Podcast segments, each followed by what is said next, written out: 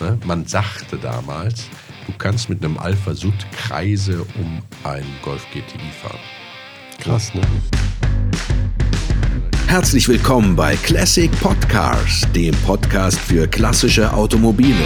Zusammen mit Olli, Frederik und Ron. Heute geht es um ein Auto, das eine gedrungene Keilform hat, ein Italiener ist, trotzdem Frontantrieb hat und, man horche auf, einen Boxermotor. Es gibt ihn als Viertürer, als Zweitürer, aber auf jeden Fall ist es ein Fließheck, wenn man nicht die Kombi-Variante wählt. Äh, und er wurde elf Jahre gebaut, glaube ich sogar, ne? und war mit das erfolgreichste Auto seines Herstellers. Und es handelt sich um den um den Alpha Sud, der erfolgreichste Alfa Romeo aller Zeiten. Und hier kommt direkt die erste Frage. Heißt es Alpha Sud, also wie der Sud, den man aus Gemüse kocht oder aus Knochen oder sowas, oder ist es der Alpha Sud? Naja, ist eigentlich Sud wie der Süden. Weil die Fabrik stand in der Nähe von Neapel, die wurde extra für den Alpha gebaut. Sonst wurde er im Norden Italiens gebaut. Und dann ist es der Alpha Sud. Ja, man hat das ja auch gemacht, um dort die Wirtschaft anzukurbeln, weil nämlich Alpha damals ein Staatsbetrieb war. So, so, was ihr alles wisst, Kinder. Ich ja. weiß nur, dass der Staatsbetrieb erhebliche Probleme hatte mit der Arbeitsmoral seiner Angestellten in der Phase. Also mit der Arbeitsmoral hatten die, glaube ich, keine Probleme, sondern, der, sondern die hatten eher mit der Regen, der Regen äh, sozusagen ähm, Arbeit der Gewerkschaften das Problem. Ja, aber beginnen wir doch einfach von vorne. Der Alpha Sud oder Alpha Sud, also ich weiß nicht, Alpha Sud kann ich nicht sagen. Ich muss Alpha Sud sagen. Das du sagst ja hier alles, was du willst, das sagt ja. Alpha Sud. Also der Alpha Sud äh, ist ja deswegen so revolutionär, weil er ein äh, Frontantriebskonzept hat. Ne? Und das ist ja für Alpha tatsächlich eine, ein totales Neuland gewesen. Sie hatten vorher schon mal die Idee und wollten einen Alpha mit Frontantrieb bauen, nämlich ungefähr zehn Jahre vorher. Das war der Alpha 103. Und Tipo 103. Tipo 103. Centro 3. 103. Und äh, äh, das haben sie dann aber gelassen. Man munkelt, es gab eine nicht verschriftlichte Absprache zwischen dem Fiat-Konzern und Alpha, dass man eben dieses Segment, äh, das Segment des kleinen, des frontangetriebenen Kleinwagens äh, oder Kompaktwagen, muss man ja sagen, beim Alpha Sud, äh, Fiat überlässt und man sich selber auf Sport und Oberklasse beschränkt bei Alpha. Genau, hat man den Markt schön aufgeteilt, macht sich keine Konkurrenz. Genau, ja. Zumindest aber, bis der Alpha Sud kam. Ja, der kam ja dann irgendwann. Mhm. Und, 1972. Äh, ja. Aber hast du da nähere Informationen, wieso das dann auf einmal nicht mehr galt? Dieses, ich meine, das war doch in, in gerade im Süden Italiens, in Neapel, per Handschlag, ja. Äh, das ist ja auch gefährlich, sich da dann nicht mehr dran zu halten. Ja, aber scheinbar wollte man dann doch oder musste und hatte auf die Stückzahlen gesetzt. Und es gab eben auch diese industriepolitische Dimension, dass man im Süden Italiens die Industrie aufbauen wollte, Mezzogiorno, wo eben nicht viel war, hohe Arbeitslosigkeit, wo die Leute arm waren. Und da hat man dieses Werk gebaut für den Alpha Sud und es gab natürlich dann im Endeffekt Riesenprobleme. Die Gewerkschaften waren sehr stark. Die haben durchgesetzt, dass die Maurer ans Band übernommen wurden, die die Fabrik gebaut hatten, obwohl die keine Ahnung hatten vom Autobauen. Es gab, glaube ich, 900 Streiks in den paar Jahren, wo das gebaut wurde. Und es ich gab 700 in elf Jahren, ja, habe ich gelesen. Ja. ja, das ist ja eine, eine, schöne Geschichte, die ja auch unmittelbare Auswirkungen auf das Auto selber hatte. Ne? Leider ja. Also man muss ja. erst mal sagen, es war ja ein ganz tolles Auto eigentlich. Ja, fand ich auch. Design von Giugiaro, der später auch den Golf 1 und den Scirocco entworfen hat. Dieser Designer kommt relativ häufig in unseren Podcasts vor, ne? Giorgio ja, wenn Giugiaro. Fredo, wenn Fredo was mit zu äh, entscheiden hat. Ich glaube, es hat einfach mit dem Namen zu tun, weil der so gut über die Lippen geht. Giorgio Giugiaro. Naja, der hat doch den Lancia Delta ja, das ist einer der besten Designer sowieso, ever. Ja. Mhm.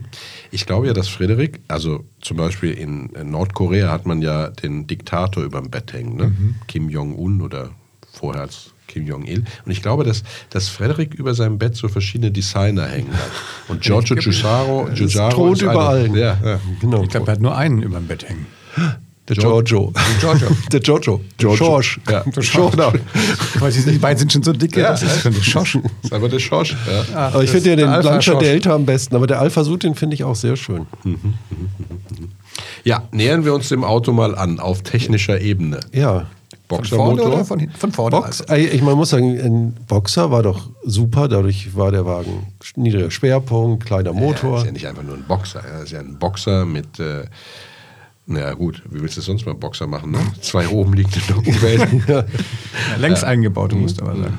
Genau. Ja, da haben wir schon im Vorgespräch diskutiert. Ich glaube, äh, wenn du einen Boxer längs oder quer anbaust, ist eh fast egal. Wurscht, ne? oder? Beim Vierzylinder zumindest, beim Sechszylinder vielleicht nicht. Aber ne, wieso? Du hast ja unterschiedlich wirkende Kräfte dann, ne?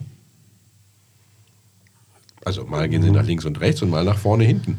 ja, aber der war insgesamt auch sehr laufruhig. Jetzt haben wir noch über die Größe mhm. diskutiert. Ja. Ach, ja, gut, das ist, weiß mhm. ich nicht. Fast gehüpft wie gesprungen, oder? Wir wollten ein bisschen klugscheißern, dass wir wissen. Ja. Mhm. Weil ihr davon ausgeht, dass die, die, das immer quadratisch ist, oder was? Nein, aber fast. Beim Vierzylinder ist ja nicht so. Mhm. mhm. Aber jedenfalls, der Motor war ein echter der hatte, einige, der hatte einige, einige äh, tolle Eigenschaften, also zum Beispiel die Brennräume, ja, ja. die waren ähm, wegweisend quasi, ne, weil die, äh, ja, mhm. diese, wie nennt man das, äh, halbkugelförmigen Brennräume in den Zylinderköpfen hatten. Mulden. Mulden? Mulden. Mulden. Ja, Mulden. So hat man die genannt. Mulden. Und die, äh, die, die Nockenwellen waren ja auch interessant, weil die Nockenwellen ähm, quasi mit einer Schraubverbindung mit den Ventilen verbunden wurden und man konnte dann an den Nockenwellen die Ventile einstellen. Okay. Genau. Und dieser, dieser Brennraum nennt sich der Heron-Brennraum? Heron. Heron. Ja. Genau. Nicht zu verwechseln mit Hebron. Nicht ja? mit Hebron, nein. Aber ich meine, da sind die äh, quasi die Brennräume in den Kolbenböden. Also sind ja. unten, nicht oben. Ach so. Ja. Jetzt verstehe ich. Ach, das ist das, ja? Mhm. Ah, toll. Das wusste ich nicht. Ich dachte, dass es der, dass äh, die äh, oben äh, diese halbkugelförmige äh, äh, Brennräume hatten, aber dann äh, täusche ich mich. Ne? Ich habe mich auch gefragt, was daran dann so Also der Zylinderkopf ist, ist quasi mhm. unten. Ja, ah, okay. Mhm. mhm. Ja, schön. Und das war auch neuartig, die Einstellung des Ventilspiels. Das war, war neu. Das war tatsächlich neu, ja. ja. Und dieser Motor galt ja auch als sehr, sehr drehfreudig. Ne? Also äh, 6000 Umdrehungen Dauerlast haben dem äh, quasi nichts ausgemacht. Nee, du konntest ihn aber im vierten Gang überdrehen. Bei dem fünften dann nicht mehr, aber. Ja, es gab ja auch viele Alpha Sud, die hatten gar keinen fünften Gang. Deswegen genau, den konntest du überdrehen. Ja. Mhm. Ja, so ist das. Äh, was ist, ist nicht das einzige Interessante an dem Alpha, was die technische Konzeption angeht? Also der Vorderradantrieb ja sowieso. Ja, gab es bei Alpha noch nie. Gab es bei Alpha noch nie. Ähm, was Alpha dann aber tatsächlich gemacht hat und was ja auch die sportlichen Gene sozusagen von Alpha sehr stark zeigt, ist, dass sie äh, von Anfang an Scheibenbremsen an allen vier Rädern hatten. Innenliegend. Nur an der Vorderachse innenliegend. Ja, aber da ja. waren die innenliegend. Also wenige äh, Kräfte, wie heißt das noch? Gefederte Massen. Ja, genau. Ja. Weniger gefederte Masse am äh, Rad selber, so ist es. Und äh, die Hinterachse, also ich meine, vorne waren äh, einfach Querlenker McPherson-Federbein, das war jetzt nicht so aufsehenserregend. Und hinten hatte der Alpha eine Starachse, ähm, was aber äh, sich schlimmer anhört, als es ist, weil die Starachse vom Alpha Sud war aufwendigst gelagert, ne? wenn man äh, das so schön sagt. Und äh, das Interessanteste dabei ist, ähm, dass der so ein, ein sogenanntes Watt-Gestänge hatte. Ne? Oder Watt? Wie, wie, wie, ist das ein Engländer gewesen? Ich weiß nicht. W-A-T-T. Watt. Äh, mhm. Watt. Watt. Hört sich auch besser an. Watt. Hört sich ein bisschen nach Dampfmaschine ja, an, aber. Ja, ein mhm. bisschen, ne? Ähm, das ist quasi im Grunde genommen ein Parallelogramm, in dem dann diese Starachse schwingt äh, was eine relativ aufwendige Konstruktion ist. Und dann gab es halt noch, äh, ich glaube, ein Torsionsfedergestänge äh, quer. Ne? Äh, und dadurch hatte der, also A, durch, was du eben schon erwähnt hast, den, den tiefen Schwerpunkt durch den Boxermotor, aber auch durch diese äh, relativ aufwendige äh, Hinterachskonstruktion hatte der eine sehr, sehr gute Straßenlage. Ne? Man sagte damals, du kannst mit einem Alpha Sud Kreise um einen Golf GTI fahren. Krass, ne? Und der war auch leicht, 800 Kilo. 800 Kilo in der Spitze, 118 PS. Mhm. Kann man schon mal ne, Gas geben. Ja, man ist ja schon auch deutlich vor dem Golf rausgekommen. Und hat die Vergleichstests gewonnen. Ja. Automotor und Sport, den ersten Vergleichstest gewonnen. Alpha Sud-Klasse sprechen statt von ja. der Golfklasse. Macht aber keiner. Nee, das war, es gab dann ja später Probleme, aber technisch und ich finde auch vom optisch und allem war das ein super Auto. Es war total modern für 1972. Es war eigentlich ein Top-Auto wenn nicht die Qualität gewesen wäre, wie sie war. Ja, man spricht ja von einem Fließheck, mhm. äh, sowohl als Viertürer als auch als Coupé. Ja, am Anfang wurde er ja gar nicht als Coupé angeboten. Das kam dann ein Jahr später. Kam 72, startete die Produktion, 71 am Turiner Autosalon vorgestellt. Und ich glaube, erst 73 entschied man dann, weil alle Leute rumheulten, dass es das Coupé nicht gab, äh, ihn dann doch als Coupé zu bauen. Ich meine, das kann man erst 76 auf dem Markt. 76 sogar erst. Ja, der Sprint. Das war auch ein wunderschönes Coupé. Kleines, wunderschönes Coupé. Man merkt, dass du dieses Auto sehr liebst, Frederik. Ja. Ich bin ja nach wie vor noch hin und her gerissen, ob ich mich äh, dem äh, total hingeben soll. Ich finde ihn hübsch anzusehen, mhm. aber ich glaube, er wäre nicht auf meiner Top-10-Liste. Aber dazu können wir ja später nochmal kommen, nicht wahr? Ja, was, was ist schon die Top Ten Liste? Was ist, ist natürlich auch schon echt wenig ja. drauf, aber das ist doch echt ein kleines, schönes, sportliches Auto. Er ist vor allem flott. Ja, ja. Das macht ihn sehr attraktiv. Und er hat ja dann in dieser äh, Sprintausführung auch Doppelvergaser, Weber Doppelvergaser, was äh, einen ganz guten Sound eigentlich garantiert. Äh, und äh, hat da auch äh, zwei Einzelscheinwerfer vorne, im Gegensatz zu den kleineren motorisierten und früheren, die also einen durchgehende, zwei durchgehende Frontscheinwerfer mhm. haben. Und die normale Sportversion der Limousine der TI hatte auch dann diese genau, der Rundscheinwerfer, doppelte. Rundscheinwerfer. Mhm. Genau. Aber müssen wir an der Stelle nicht vielleicht auch nochmal über, über den quasi den eigentlich den Vater des Alpha Sud sprechen, so ein bisschen? Also ja, das ist Designer, total interessant. Mhm. Über Rudolf Ruska. Ruska. Rudi, wie ich ihn ja. freundschaftlich nenne. Hängt der bei dir über dem Bett? Nein, nein. Ja, aber ich finde das schon eine interessante Geschichte. Ne? Österreicher, ähm, erst bei Porsche noch vor dem Krieg gewesen, danach. Ja, am Käfer beteiligt, war am Käfer, KD, KDF-Wagen KDF, mit, mitentwickelt. Und dann äh, nach dem Krieg schon mal bei Alpha gewesen, dann sich verkracht, bei Simca gewesen und dann zurückgeholt worden mit dem Angebot, den neuen Alpha Sud zu entwickeln. Und er musste aber auch die Fabrik auch laden und eröffnen. Ja, ich finde, das erinnert mich so ein bisschen wie in England, wenn du so Football-Manager bist.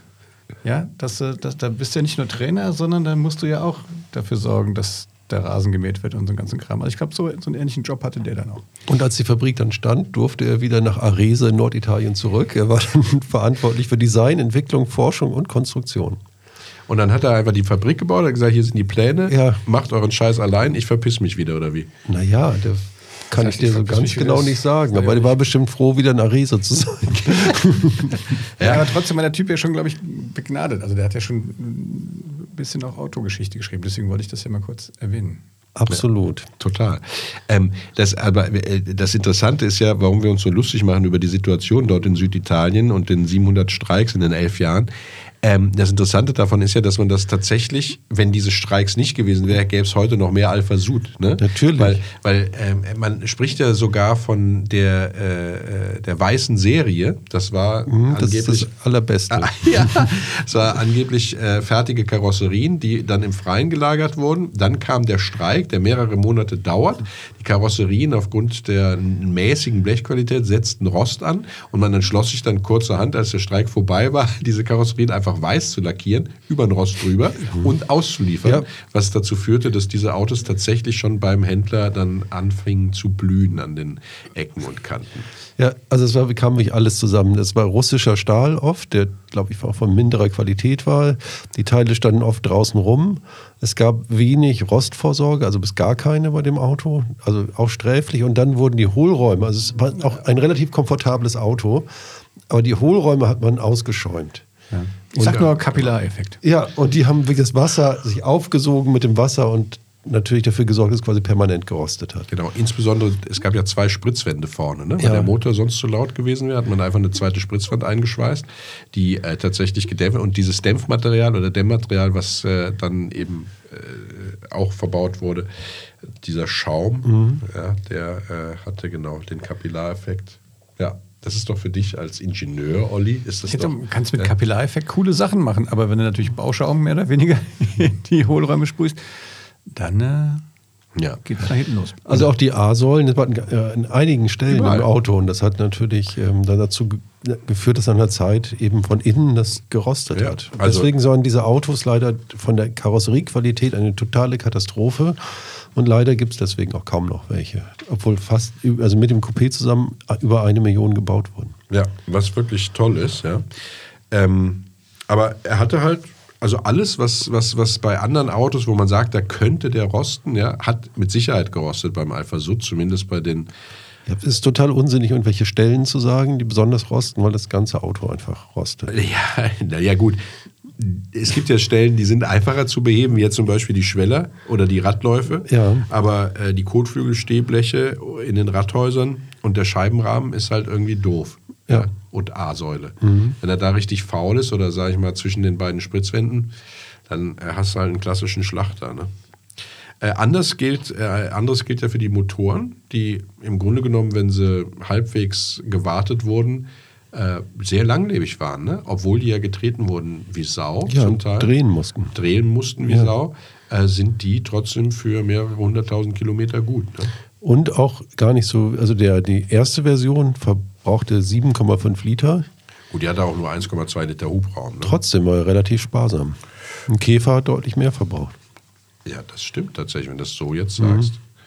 Da hast du war, wie die Ja. Saarländer sagen. War auch ein Boxer. Ja. Ja.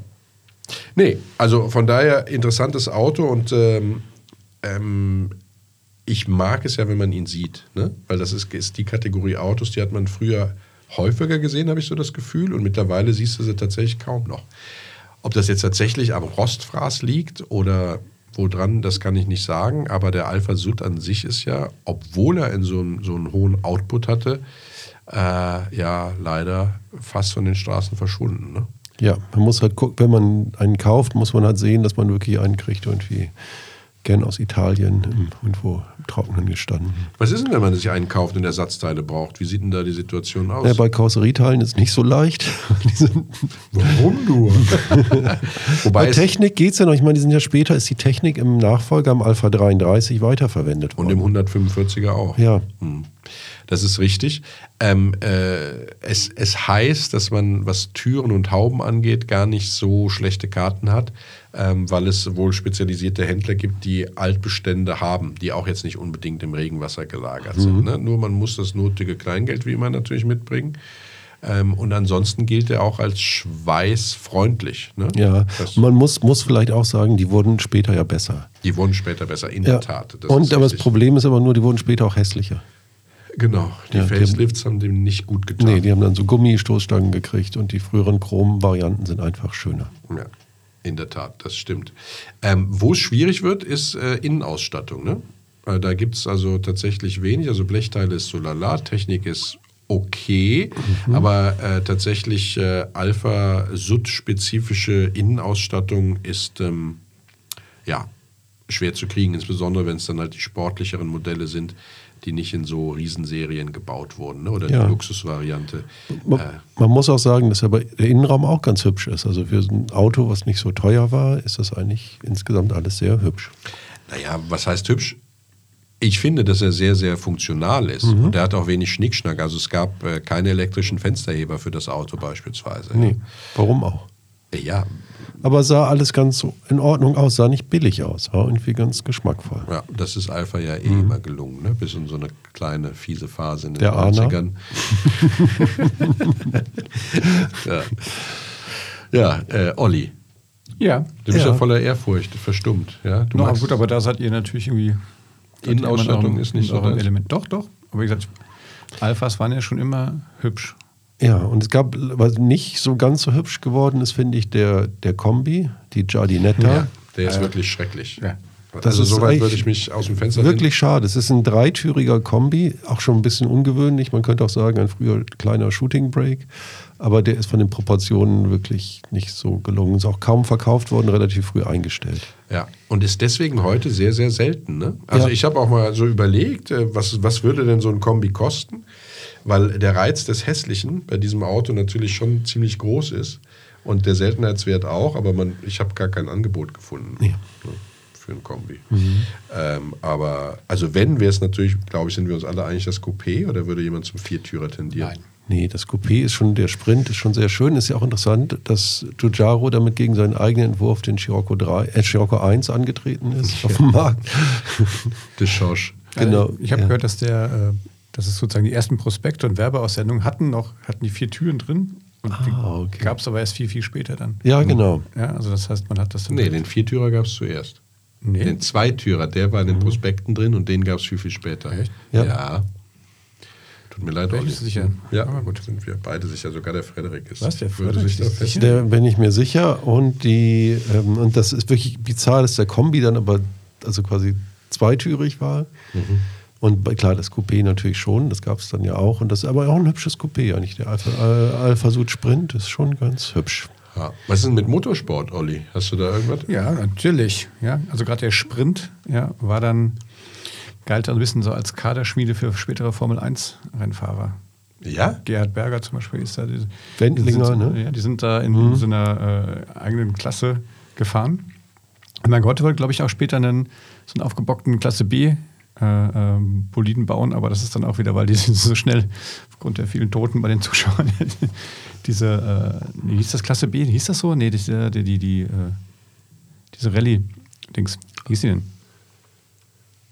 Du meinst, wo die, wo die ganzen brachialen Maschinen gefahren sind? Gruppe zur B. Stratos und Gruppe so. B, ne? Ja, Gruppe, B, Gruppe B, das genau. Gruppe B.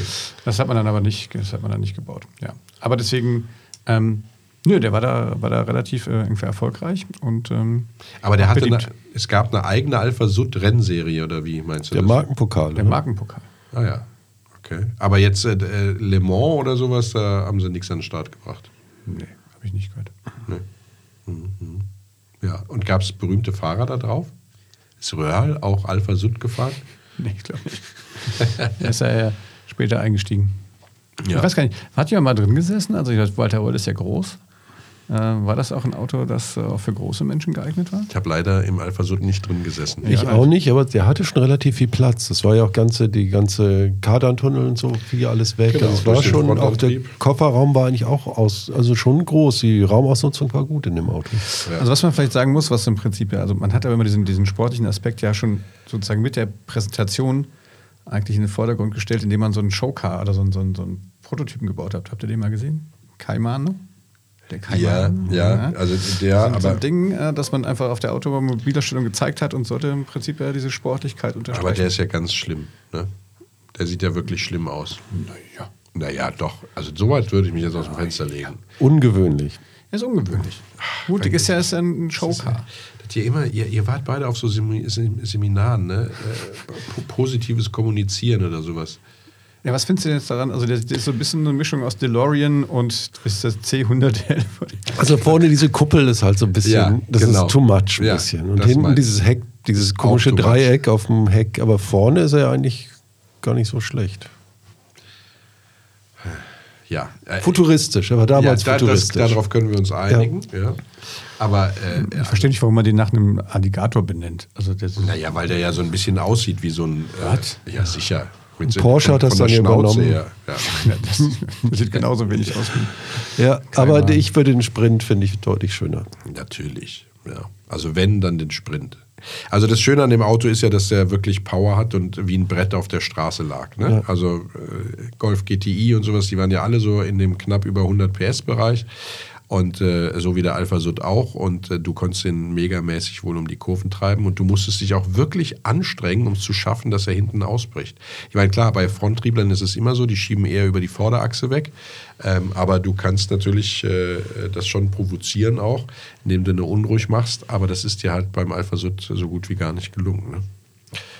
Was kostet denn so ein Traumauto?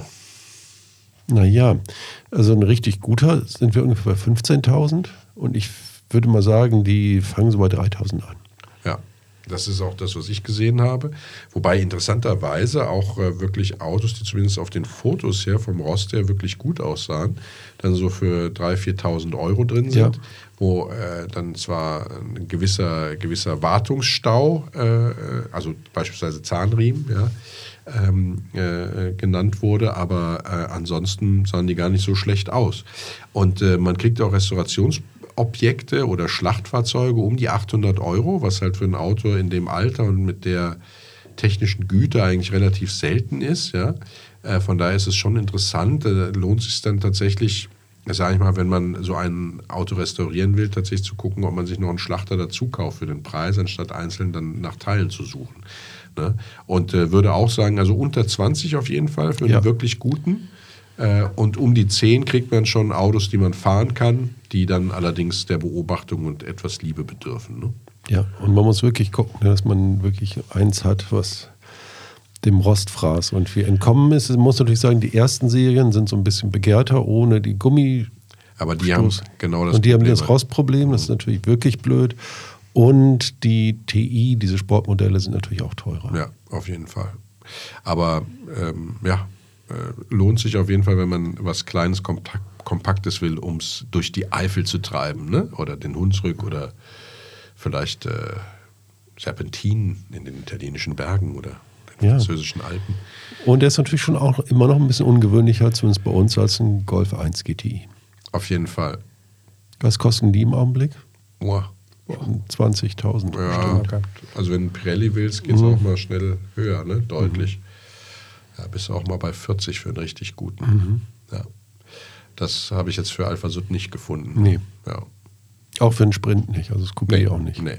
Aber, Aber, es gibt wahnsinnig wenige. Ich glaube, bei mobile.de sind für sieben Stück drin. Das, genau. ist, das ist wirklich krass, wie die ja, äh, ausgestorben sind. Du musst echt nach Italien fahren und dich auf die Suche begeben. Obwohl sie millionenfach gebaut wurden, ja. Muss man wirklich sagen. Aber wir können natürlich unsere Zuschauer, äh, Zuschauer, ich schon, unsere Zuhörer mal fragen, wie würdet ihr es aussprechen und was ist korrekt? Heißt es Alpha Sud oder Alpha Sud?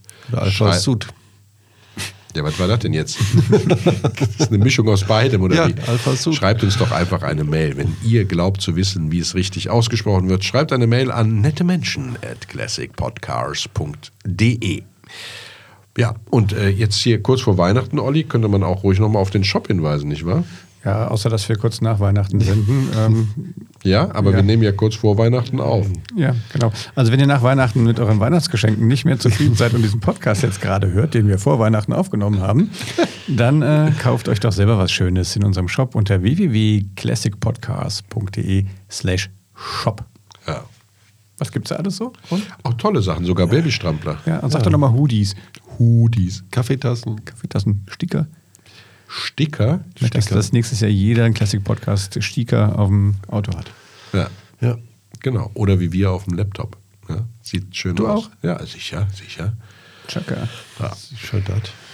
ja, ihr Lieben da draußen. Ist das jetzt der letzte Podcast für dieses Jahr? Das ist so der letzte ist Podcast für Ach, dieses so Jahr. Jemine. Ja. Aber wir kommen nach Weihnachten raus. Ja, zwischen ja, den Feiertagen. Also können wir ja gar, gar kein besinnliches Weihnachtsfest wünschen. Nee, aber einen guten Rutsch. Ja, aber wir können es ja trotzdem wünschen. Sie hören es dann halt danach, mhm. unsere lieben Zuhörer. Gehabt zu haben. Aber wir haben es ja vorher gewünscht. Mhm. Ja. Also ist, das ist politisch korrekt. Ja. Ja. Geil. Bringt nur nicht so viel. Also, wir wünschen euch ein frohes und besinnliches Weihnachtsfest und in jedem Fall einen guten Rutsch in ein hoffentlich erfolgreiches Jahr 2024. Ja, und vielleicht schickt ihr uns ja einfach noch eine E-Mail mit äh, autorelevanten Geschenken, die ihr bekommen habt. Das wüsste ich gerne mal. Oh ja. Oh ja. Oh, das ist Ob jemand vielleicht so zu Hause ein Ersatzteil? Ich habe ja, ich hab ja zu Weihnachten mal für meinen GTI 16V, meinen Golf 2, äh, den GTI 16V Schlüssel Also als Rohling, ne? Mhm. dass ich den dann anfertigen konnte. Der ist ja dann ist ja tatsächlich so ein, so ein, so ein Schlüssel äh, mit Aufsatz, den du so einsteckst, wo 16V draufsteht und der war bei mir Japot. Und da hat meine Frau mir den bei äh, VW bestellt, für Unsum damals schon, und mir den geschenkt. Ich muss sagen, also wenn ich ein Beispiel für Liebe mhm. beschreiben müsste, mhm. ja, ja, dann würde ich, würd ich das nehmen. Das jetzt? Den ja, dass, dass dann eine Frau sich die Mühe gibt, ja. Ja, finde ich auch, fand ich mhm. toll. Und sich so in deine Welt auch. Ich habe ja auch einfach eine tolle Frau. Ja, ja ich weiß. Ja. Äh, du aber auch. Ja, natürlich. Aber ich habe jetzt noch keinen. Und du hast eine tolle Lebensgefährtin, Frederik. Tja, mal sehen, was ich kriege. ja. Gut, ihr Lieben da draußen. Ich hoffe, es war für euch ein äh, schönes Podcast-Jahr und ein schönes automobiles Jahr. Fahrt auch im neuen Jahr und zwischen den Jahren in jedem Fall vorsichtig und wir freuen uns darauf, euch nächstes Jahr wieder begrüßen zu dürfen. Genau, und wenn ihr einen, äh, nicht nur einen Neujahrswunsch für, euch, äh, für uns habt, sondern auch einen Autowunsch, ja. dann schickt uns auch eine E-Mail an Nette Menschen at classicpodcast.de. Alle E-Mails werden irgendwann mal beantwortet. beantwortet. Ja. Tatsächlich, ich hänge ein bisschen hinterher. Ja, ich weiß, Und Das war jetzt so eine subtile Kritik. Aber mir. jetzt zwischen den Feiertagen hast du ja Zeit. Hast du viel Zeit. Ja, viel Zeit. Das ist ja viel Zeit. Ja. Mais oui, mais oui. Allerdings muss man natürlich auch dazu sagen, wenn ich erst zwei Jahre später von dir E-Mails weitergeleitet bekomme, ist natürlich dann auch schwierig. Ne? Ja, wenn du jetzt aus dieser einen E-Mail, die ich jetzt mal zwei Jahre später weitergeleitet habe, so auf alle Band. anderen E-Mails. Aber in der Regel Nein, nein, bemühen wir uns natürlich um schnellste Beantwortung. Dass der, dass der Frederik da direkt jetzt auch wieder, verstehst du, so vermittelt. Aber ich, ich habe jetzt ja zweimal versucht, den Abschied zu machen. Jedes Mal habe ich es nicht geschafft. Vielleicht möchte das der Frederik heute mal machen. Ja, ich wünsche euch einen guten Rutsch. Fahrt entspannt zu den Weihnachtsbesuchen und äh, hört uns im neuen Jahr wieder. Tschüss. Tschüss. Tschüss.